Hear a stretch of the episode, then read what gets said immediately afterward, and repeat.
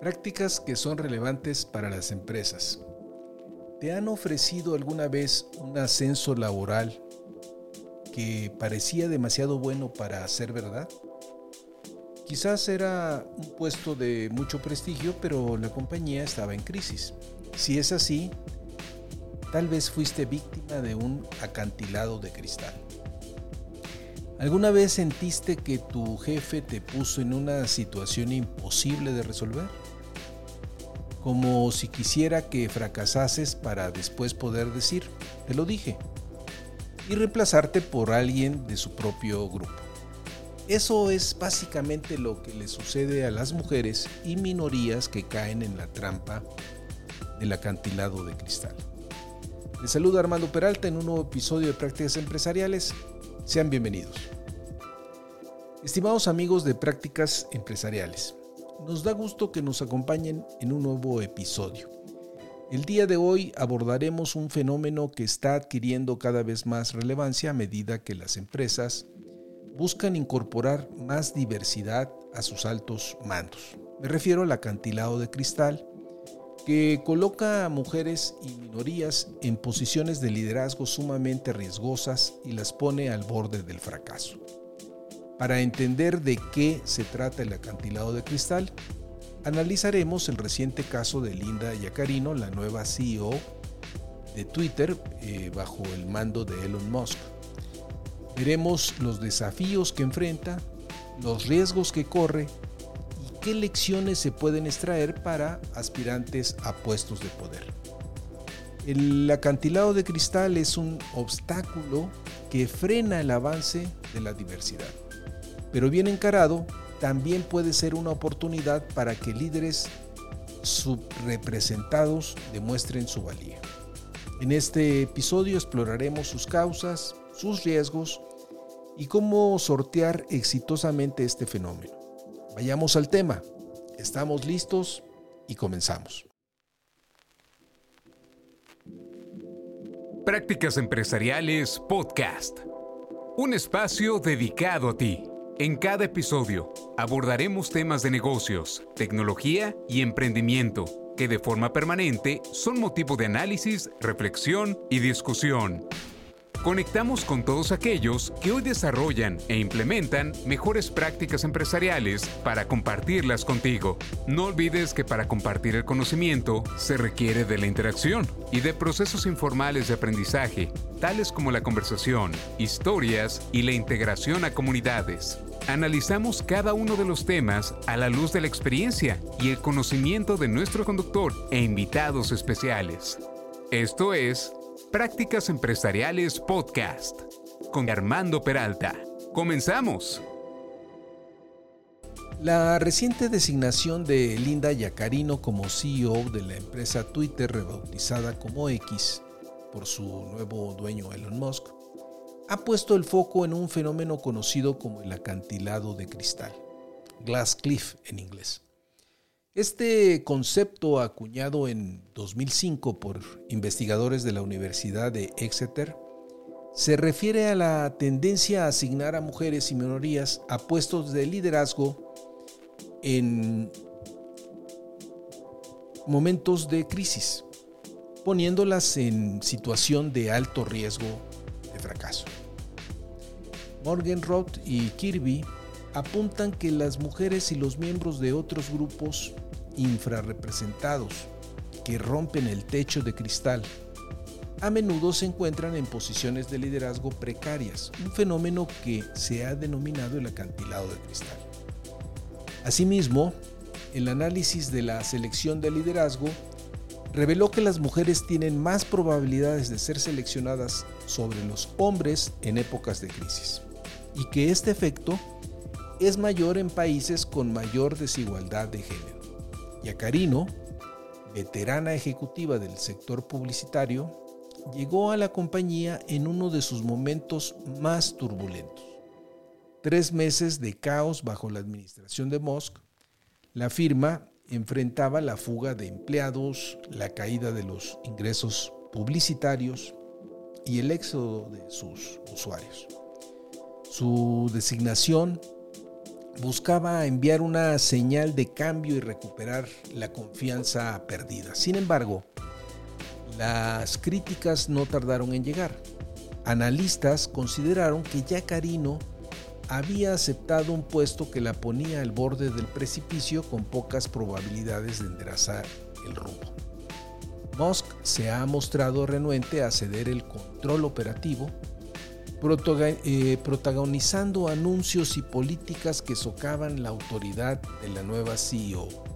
Investigaciones previas hallaron que en situaciones de crisis, los líderes, independientemente de su género, suelen ser percibidos como parte del problema y recibir la culpa por la falta de mejorías. Pero cuando se trata de una minoría ocupacional como una mujer o personas de color, los sesgos adquieren mayor peso.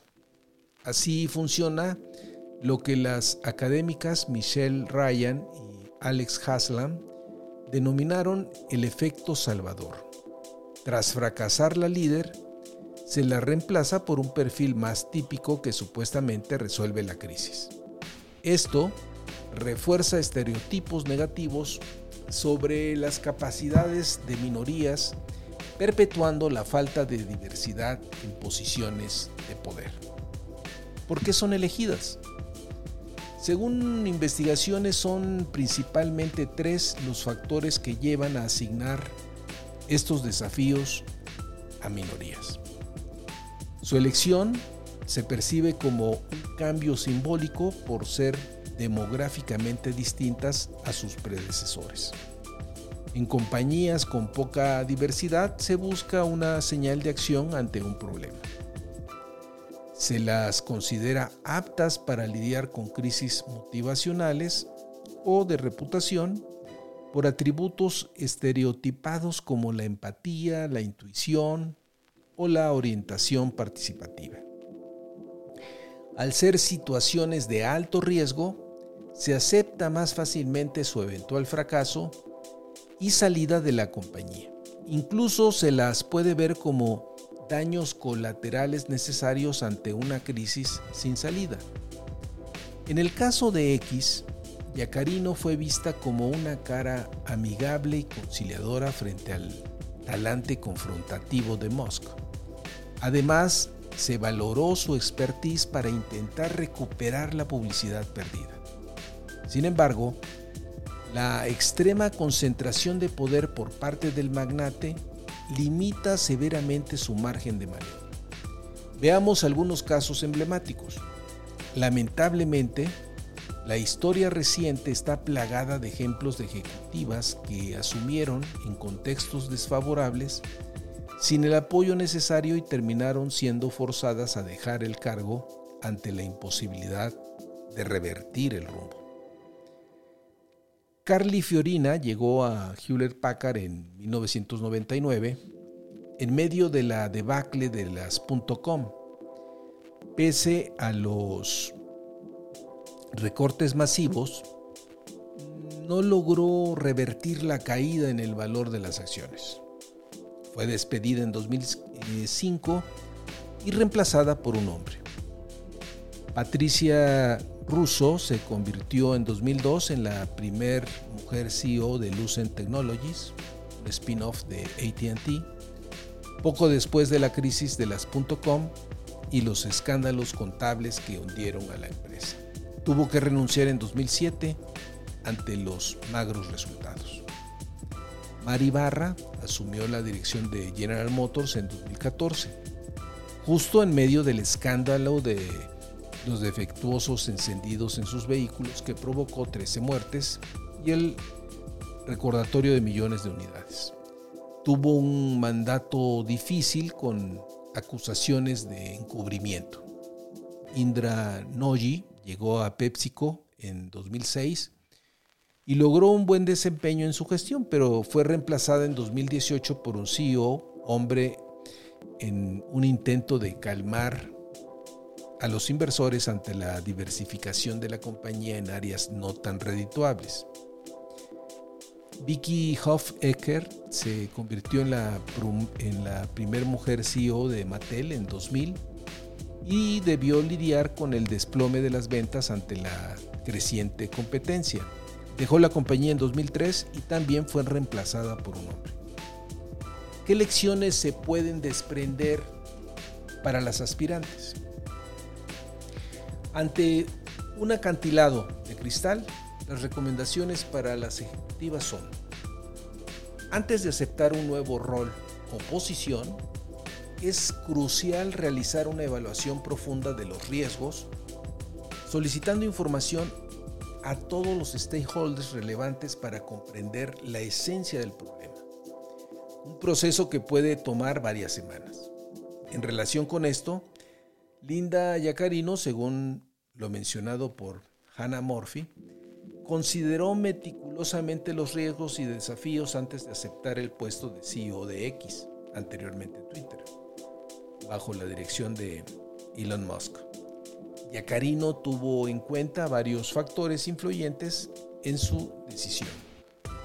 Primero, la oportunidad de liderar una gran empresa tecnológica global era algo que Yacarino había ambicionado incluso había propuesto que NBC Universal, su anterior empresa, adquiriera Twitter años atrás, viendo un gran potencial en la plataforma. Además, tenía una admiración previa por el estilo de liderazgo innovador y provocativo de Musk, lo que le brindaba confianza para trabajar bajo su dirección. Otro aspecto considerado fue el reto profesional estimulante que representaba el cargo. Yacarino estaba motivada por el desafío de reposicionar y hacer crecer a la empresa en un momento complicado. También tenía confianza en sus capacidades y creía que con su experiencia en marketing y su habilidad para construir relaciones, podría recuperar la confianza de los anunciantes. Además, el apoyo de NBC Universal para dejar su cargo anterior y haber mantenido una buena relación con su antiguo empleador le proporcionaba tranquilidad al cambiar de trabajo. Sin embargo, ya Carino también tuvo que ponderar importantes riesgos. La inestabilidad y el caos en X bajo la dirección de Musk eran evidentes, con una cultura interna y estrategia que cambiaban de manera rápida e impredecible. Además se enfrentaba a un poder limitado en comparación con Musk, quien mantenía control total sobre la empresa y podía socavar sus acciones. También estaba consciente del intenso escrutinio público al que estaría sometida sabiendo que su gestión sería observada de cerca y cualquier error sería severamente criticado. Finalmente, asumir la dirección en medio de una crisis implicaba un alto riesgo de fracaso y potenciales efectos negativos sobre su reputación. Bien, continuando con las recomendaciones para las ejecutivas tenemos elaborar un plan detallado con objetivos de corto y largo plazo, pidiendo los recursos, apoyos y compromisos necesarios de la organización, identificar posibles obstáculos, para el caso de Yacarino da la impresión que asumió la posición motivada por el desafío, confiando en ir configurando la estrategia sobre la marcha, conforme fuera interactuando con Moscú y conociendo la dinámica interna de la empresa, no un plan preestablecido. Esto probablemente se debió en parte al estilo poco convencional de Musk y la naturaleza impredecible de la situación articular una red de, mentores y sponsors internos que puedan dar guía para navegar la crisis y respaldo ante oposición. Tener asesores externos confiables. Establecer indicadores para monitorear el progreso e involucrar a los patrocinadores cuando sea necesario mantener el apoyo. Comunicar tempranas victorias para ganar impulso. No temer declinar el puesto si luego de una cuidadosa evaluación la situación parece irrecuperable o la compañía no provee los elementos para tener éxito. El sesgo de status quo, investigaciones como el experimento de Susan eh, y Mila Branskop en 2011, hallaron que las preferencias por un liderazgo masculino o femenino varía según el contexto. Cuando una compañía dirigida históricamente por hombres tiene problemas, se prefiere una líder mujer. Pero cuando va bien, se opta por mantener el status quo de la conducción masculina.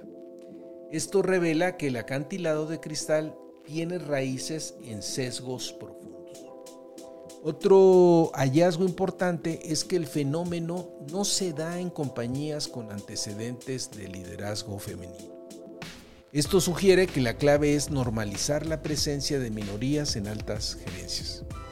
Si se rompe el esquema de hombres exitosos, se abre oportunidades más allá de las crisis. ¿Cuáles son los riesgos de aceptar el desafío?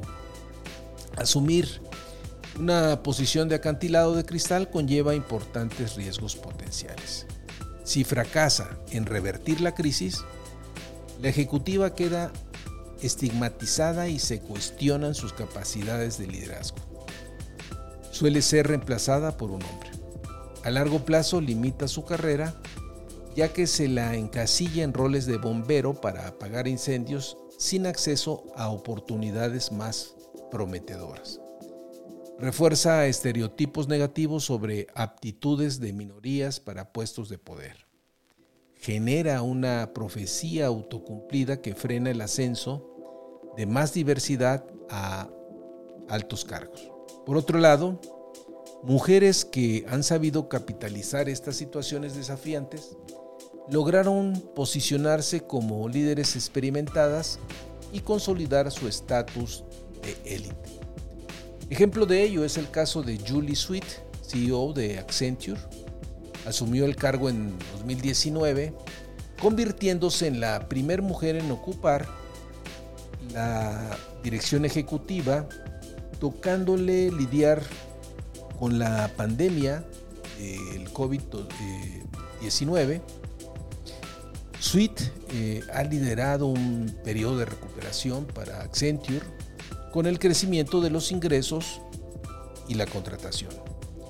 Bajo su liderazgo, Accenture ha continuado creciendo y generando ingresos récord, impulsando la transformación digital de la compañía, invirtiendo fuertemente en nuevas capacidades en áreas como cloud, seguridad, inteligencia artificial y poniendo foco en la cultura y el talento. Por ejemplo, Accenture se comprometió a alcanzar un 50% de mujeres en su plantilla para 2025. Desde luego, no perdamos de vista que las firmas grandes de consultoría han estado aplicando recortes de personal en este 2023. Es una oportunidad de demostrar liderazgo? Para aquellas con vocación de liderazgo, un acantilado de cristal también puede ser una oportunidad para que mujeres talentosas demuestren capacidad de recuperar organizaciones en problema ganando visibilidad y experiencia invaluable. Investigaciones del periodo de posguerra hallaron que compañías que promovieron más diversidad de género en sus directorios tuvieron mejores resultados financieros.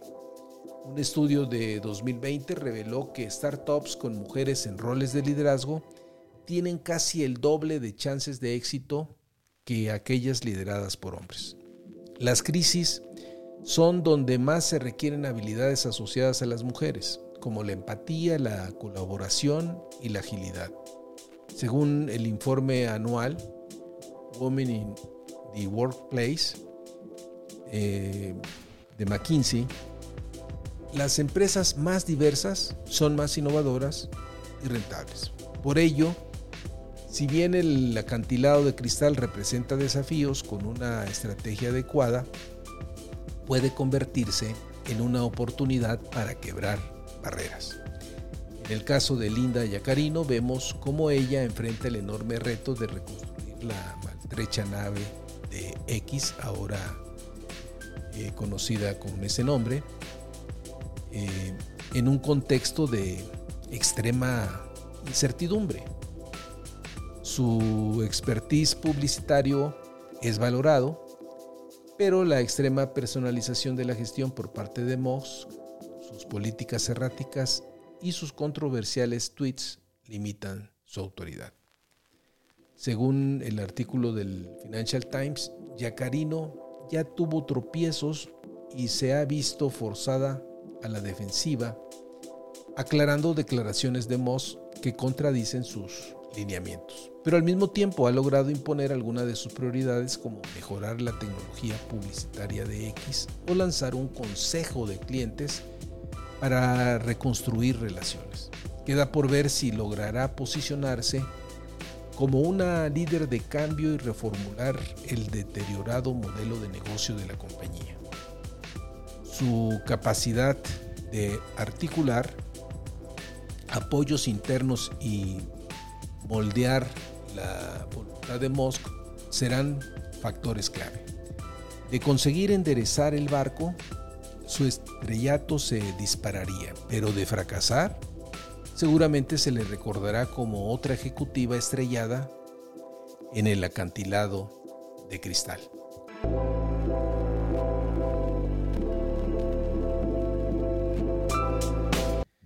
Y así llegamos al final de este episodio donde analizamos el fenómeno del acantilado de cristal a través del caso de Linda Yacarino al frente de X antes Twitter. Esperamos que este episodio les haya aportado una mirada útil sobre este fenómeno y los impulse a buscar oportunidades de crecimiento profesional. Amigos oyentes, ha llegado el momento de despedir este episodio. Soy Armando Peralta, recordándoles que si quieren compartir sus comentarios o sugerencias pueden escribirnos en nuestro correo prácticasempresarialespodcast.com. Y si el episodio fue de su agrado, no olviden de dar clic en seguir y suscribirse para recibir nuevos capítulos. Ahora pueden encontrar este y todos nuestros episodios en formato de video en YouTube o escucharnos en plataformas de podcast como Spotify, Apple Podcast o Google Podcast, buscándonos como Prácticas Empresariales Podcast. Ha sido un placer compartir con ustedes este episodio donde hemos analizado el fenómeno del acantilado de cristal. Los espero en nuestro próximo episodio. Hasta la próxima.